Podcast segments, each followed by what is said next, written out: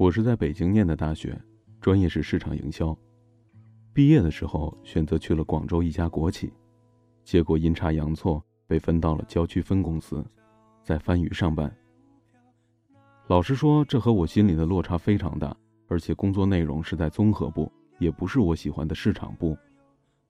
其实这个 offer 一开始我是拒绝的，但是考虑到我有一个亲姐在广州工作，这家公司已经是广州非常好的选择了。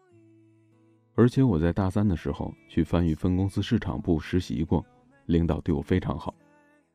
我本身有点是为知己者死的傻气，然后就去了。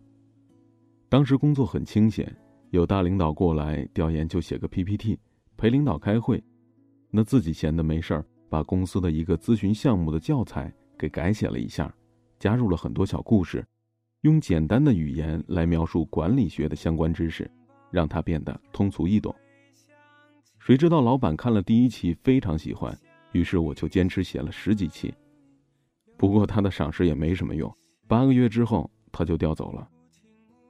这事儿对我打击挺大的，开始考虑是不是要离开这里去市公司发展。现在想来，我是非常的运气。老板调走后的第二个月，我误打误撞去申请市公司的第一次内部招聘，成功去了市公司的某市场部门。工作略微好转，毕竟市场部门是我比较对口也比较喜欢的，但是同时也忙了起来，有好几个月都是朝九晚十。没过多久，我就又开始迷茫了，不知道接下来该怎么去做，该怎么办。工作重复性很高，自己成长不多，每年都在降薪。公司里又有一堆年轻又有才华又拼命的领导和同事，根本竞争不过。上升通道很窄。我想过跳槽，可是当时我从事的行业非常的狭窄，除了去合作方，几乎没有别的出路。于是我开始学习英语，每天早起背单词，考 GMAT 和托福，打算出国。中间又有一次比较运气的机会，让我顺利去了省公司。在省公司待了半年多，北京这边集团公司开始招人。于是我就回到了北京工作，当时月薪才七八千块，每个月房租都要三千多。想想帝都的房价，没房没车没户口没女友的我，经常在深夜加班回家的路上，感到绝望到不行。回北京后的第二年，愚人节那天，我当年刚工作跟过的那个老板打电话给我，问你现在工作的开心吗？不开心的话，有一份比你现在薪水至少多一倍的工作。你愿意去吗？是给某个优质企业老板当秘书，他是我好哥们儿。那故事到这儿我们告一段落，下面是鸡汤的时间。毕业六七年，我最大的感悟是：一，功不唐捐。我后来感谢给我推荐这个工作机会的钱老板，他说我其实和你并不熟悉，毕竟才共事不到一年。我之所以推荐你，是因为我觉得你有才华。谁知道当年随手写的那个什么“叉叉管理小课堂”这么有用？所以，在你迷茫的时候，一定要认真多做一些事情，要相信所有的努力都不会白费的。二，善待身边的人。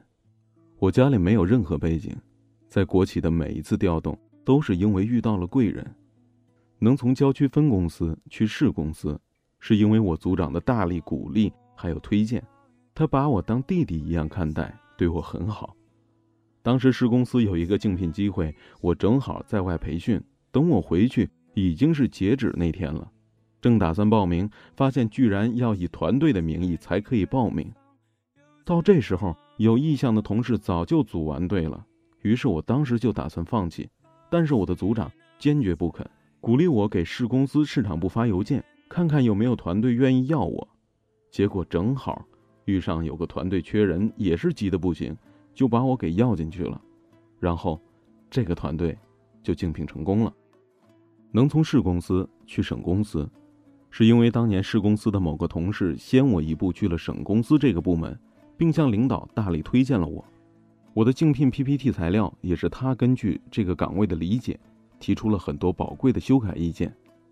国企内部竞聘经常会有所谓的内定的黑幕。但是不要抱怨，如果你本身工作做得非常好，有人推荐你，也许你不拼爹不送礼，你就能够成为那个内定的人。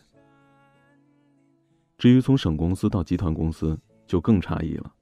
我和合作方关系都还不错，从不以甲方的身份欺负人。有一次去某合作方公司喝茶，意外的发现他和我们某个领导非常的熟悉。当时没多想，谁知一年后，这个领导调到了集团分管人力。我看到招聘告示，第一时间联系了那个合作方，他立刻帮我做了引荐。我把身边的同事、领导划分为三类人：贱人、路人，还有好人。贱人、路人我们就不提了。那所谓的好人，其实就是对你好、你也欣赏和喜欢的人。这种人就不单独是简单的同事关系了，我会努力和他们成为朋友。常有职场攻略说，同事没有朋友，不知道啥时候背后就黑你。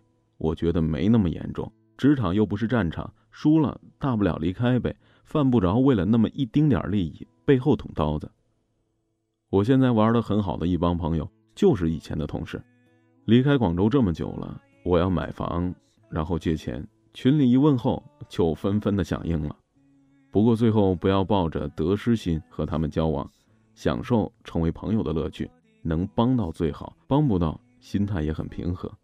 我好些所谓的贵人，就是意外出现的。三，迷茫并不可怕，怕的是无所事事。工作这些年，我的工作轨迹和方向发生了好几次大的改变，好在最后的结果还算不错。现在想起来，看似我反复试错，做了很多无用功，但我比当年那些一条道走到黑的大部分前同事都要过得好。不要怕转型，不要怕方向错误。大不了从头再来嘛，毕竟我们还这么年轻。我在看不到未来的时候做了很多的准备，还有努力，有些用上了，有些没用上。例如，我到现在基本上已经放弃了出国的计划，但学英语也不是完全没用的。他帮我在 MBA 入学时拿到了免修，在繁重的课业还有工作之余，争取了很多的休息时间。人生最痛苦的事情不是没有机会。而是当机会来的时候，你没有把握住，看不清方向的时候，就要眼光内向，不断的充实提高自己，要相信冥冥之中自有安排。略鸡汤了一点儿但我就是这么认为的。共勉，我们一起加油吧。最后的时候补充一个小故事吧。我大二下学期的时候，突然有同学给我推荐了一个暑假实习的机会，是去菲律宾的某个美国机构。每天的工作比较简单，日薪大概是十几刀了吧。我看了图片，办公室面前就是海，特别漂亮。工作内容非常简单，并且还非常有趣儿。当时我非常想去，可惜啊，我英语口语太差了，第一轮就被刷掉了。所以我想起了蔡康永有这么一段话，我觉得心有戚戚焉呢。十五岁觉得游泳难，放弃了游泳；到十八岁遇到一个你喜欢的人约你去游泳。你只好说：“我不会呀。”十八岁觉得英文难，放弃了英文；二十八岁出现一个很棒，但是要会英语的工作，你只好说：“我不会呀。”人生前期越嫌麻烦，越懒得学，后来就越可能错过让你心动的人和事儿，错过新风景。人生就像一张长长的画卷，你很难一眼看到尽头。当下的努力很难找到一个明确的目的，但却能让你变成更好的自己。既然迷茫，索性就不要东张西望了，找找自己喜欢的事情做，练好本领，然后等风来。来吧，帮我飞，多久都不会累。我已不在乎所谓的是与非。如果爱是朵很脆弱的玫瑰，我也愿意承受不完美中的完美。原来风雪可以让我坚强，让我感动。坠落在我的梦，只要一点火种。依然照亮我笑容。原来命运还有一些在我掌握之。中，眼泪的朦胧，透着一道彩虹。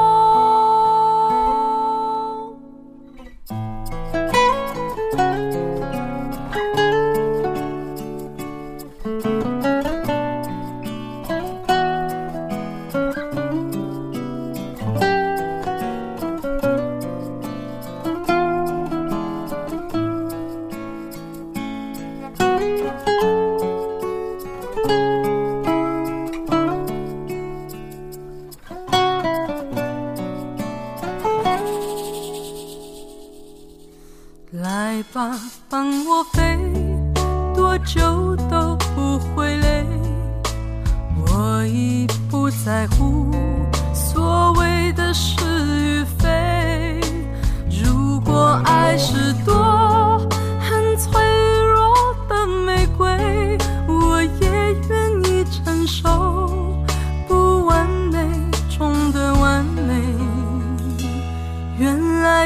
却可以让我坚强，让我感动。坠落在我的梦，只要一点火种，依然照亮我笑容。